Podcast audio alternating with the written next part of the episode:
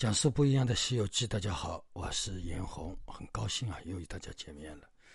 那现在依旧给大家分享《西游记》里的真智慧故事呢，讲到了呃，那个唐僧四人第二次看到了红影，然后呢，悟空又说这是妖怪。那个时候呢，师傅有点生气了，正想念咒的时候呢，突然之间听到外面又有小孩子喊救命的声音，那么。呃，玄奘法师啊，决定要去救。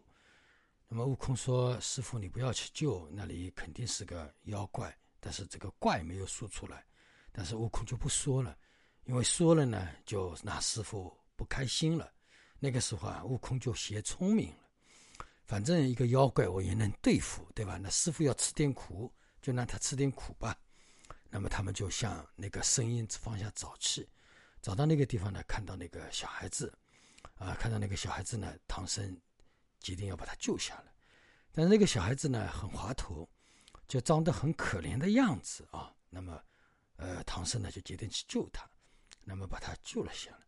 救了下来之后呢，啊，唐僧说啊，小孩子啊，你家住哪里？小孩子说，我是父母都已经没有了，被强盗杀了，强盗呢把我绑在这里，吊在这里已经好几天了，几天呢我也没吃饭。那现在师傅说，那怎么办？我们把你送到你的亲戚家里啊。那个说好啊，那说我来举，我来背你吧。啊，唐僧说，我来背你。啊，他说，哎呀，师傅你太瘦了啊，我怕你背不动我。等一下一摔跤嘛，把我摔坏了。啊，那就呃，那个唐僧就拿八戒来。八戒来了，他说八戒太胖啊，就是那个我怕他背不动我，我不想让他背。那就那沙僧来。沙僧来了，他说他沙僧长得太丑陋，我恐怖，我不让他他抱，那就没有办法，那就指定让那个悟空背嘛。那悟空就来了，啊，悟空啊说那背我就背吧，哎，那就悟空说背，他就欢喜的不得了，就背了。背了之后，悟空就背着小孩子去找他的亲戚。那么越走越走，走到半路的时候，悟空就发现不对了，越背越重，越背越重。啊，那个悟空想，你这点分量我还吃得下，吃得起，啊，他想啊，前面那个拧脚怪不是也背过吗？假装一个摔坏的一个道士，他想啊，那个妖怪怎么都是同样这个套路啊啊，同样这个套路，他也觉得奇怪。还好，现在我背得动，等一下我到了一个山岩山岩峭壁的时候，啊，我把你扔到那个山崖下，把你扔死啊！但是呢。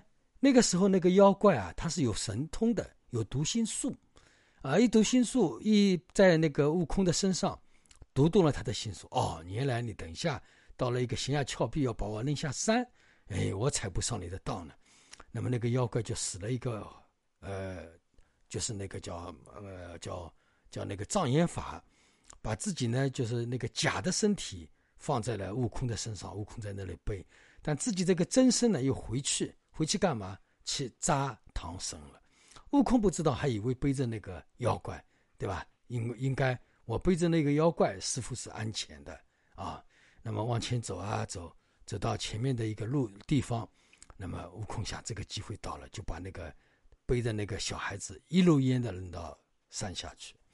那么扔到山下呢，在那个悬崖下面呢，那个是那个人啊，就扔就是摔得不像人样。啊！悟空心里想：哼，你跟我玩心机啊！你看我现在把你塞死了，你看怎么样？悟空还自我陶醉啊！那么那个那个妖怪就去找唐僧了啊！那么这个故事就讲到这里。那么这里啊，师傅这一集当中给大家讲几个新的呃好几个分享啊，给大家讲一下。第一啊，唐僧这个人呢，就因为过度的自大，对吧？呃，觉得自己很了不起，你们都要听我的话。那么所以呢？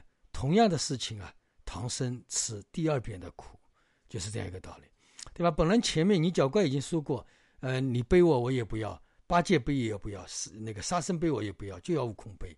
那同样这个事情后面又重现了第二遍，为什么唐僧就没想到这个是真妖怪，他还会相信这个是个小孩子不是妖怪呢？对吧？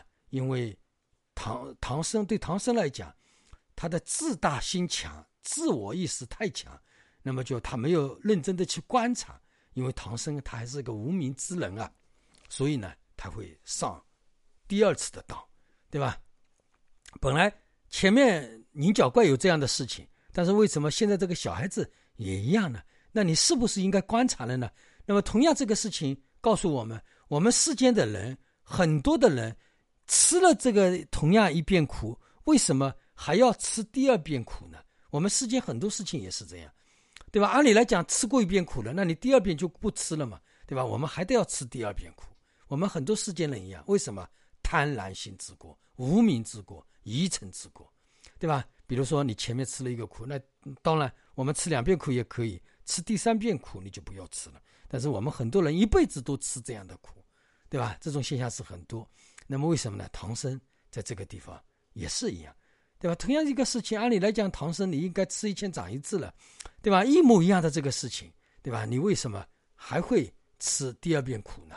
对吧？这个事情就值得啊，我们现在的人来观察了啊。那么第二个，那么悟空为什么会上这个妖怪的当呢？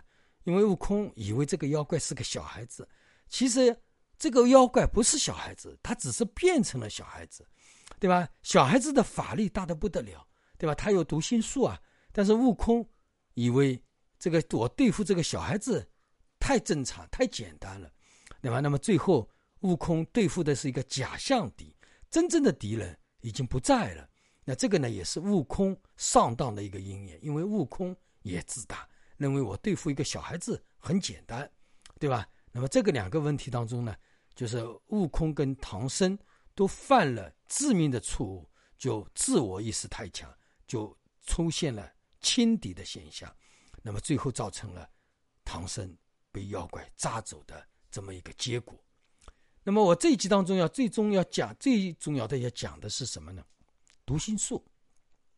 为什么说这个妖怪是有读心术的？那么读心术，呃，到底是什么？我们在《西游记》里，我们感觉读心术是神通，对吧？那么在我们世间的学问当中，也有读心术。读心术，读心术其实是不难。啊，我们没有的人觉得读心术很简单、很复杂。哎呀，这个人读心术有，对吧？这个人好聪明啊，好智慧啊，啊，这个人有特异功能啊，等等，对吧？我们都会这样去讲。如果说读心术我们都是特异功能，那可能，呃，这个这个读心术也太简单。那么读心术呢？其实我们现在的心理学，我们就可以把它称之为读心术，就是通过一个事情可以观察到这个人的全部。或者说，刚观察到这个人的一个特点，比如说，现在我们很多的中医看到这个人身上有一颗痣，就会知道这个人是什么病，对吧？看上他身上是什么特点，就知道他身上什么病。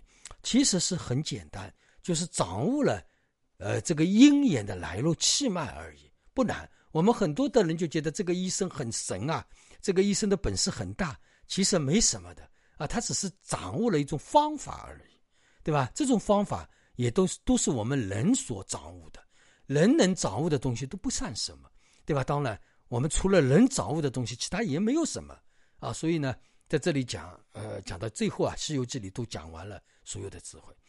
那么，我们佛道家当中，道家有道家跟道教，道教其实也讲究的是术。前面我就已经说过，术什么叫术呢？叫察言观色，通过察言观色，通过一种方法，对吧？通过一种方法，或者说祖祖辈辈传下来的一种方法，那么通过察言观色去观察到这个人，其实呢也属于心理学的，呃，同样属于心理学。但是现在我们把心理学就当成了一门科技来理解，但是在过去当中没有心理学的时候，它就是一种术，一种察言观色，一种推理。那么我们佛教当中的中观英明当中就有一种推理啊，推理叫试验观火嘛，思人。其实呢，心理学就是识人，识这个人的心内心当中，啊是这样。那么道家就是呃算命啊、因算命啊、呃那个风水啊、呃八字啊、差字啊这些，其实都是在读人术这种东西的，就是在识人啊，认识这个人，认识人的品行，他的性格怎么样，然后我可以去掌握他。那么我们佛教当中呢，英明中观也是这样啊，他就是说观察到一件事物的究竟。当然，观察到一个人，他也是可以观察，啊，那么所以呢，我们在这些问题上，我们去观察其实是不难的。比如说看风水的人，对吧？三分呃风水只有三分，七分是识人，他就是通过私人来谈仙说庙啊，看到这个人他的特性是怎么样。那如果说，那比如说他遇到我这样一个人，他在我眼前他是不肯，他是不敢谈仙说庙的，对吧？我就会直接告诉他，我这里有点风水，你帮我看一下。你只要讲你的三分风水就可以，七分邪庙你不用跟我讲，你实实在在的来跟我讲就可以。那他就很老实，把三分风水告诉你，七分邪庙就不会说。那么他为什么要讲七分邪庙呢？他的目的是为了得到你更多的钱，那你给他，给他更多的钱。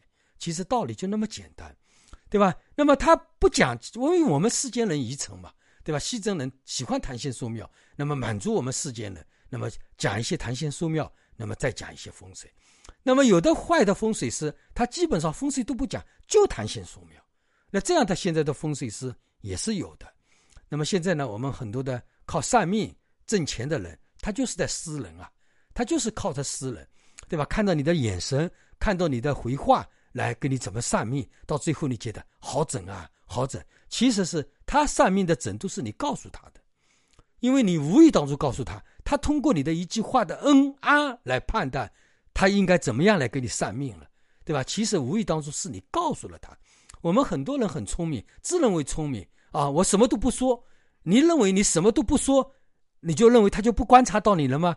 其实你什么都不说，他也能观察到你，因为他太会识人了，他的读心术太高了，对吧？只要你怎么样动，怎么样说，或者说你去了，他就有办法来认识你。啊，所以我们很多的看风水的、算命的，呃，他的私人术达到这样的境界，因为为什么呢？他就是专门研究这一个。那么另外呢，他到加到加上他后期的私人无数、业人无数，那自然他算个命、看个风水啊，就是给你插个字，整的不得了，就是这样。其实你站在他的面前，其实你已经在告诉他了，你的真相已经在告诉他了，就这么简单。那么很多的大仙啊。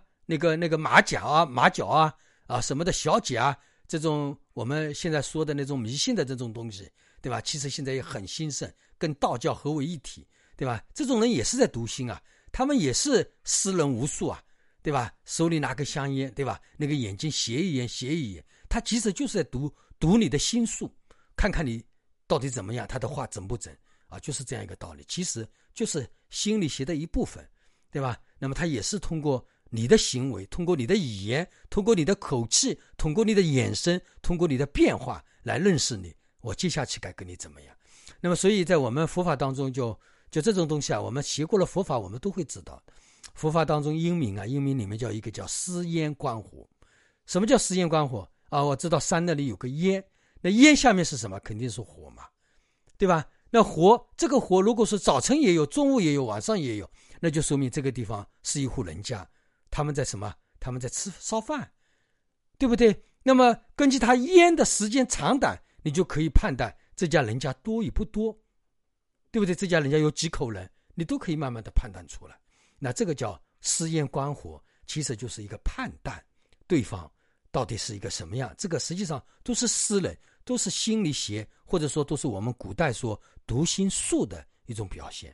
那么过去叫读心术，现在我们叫心理学。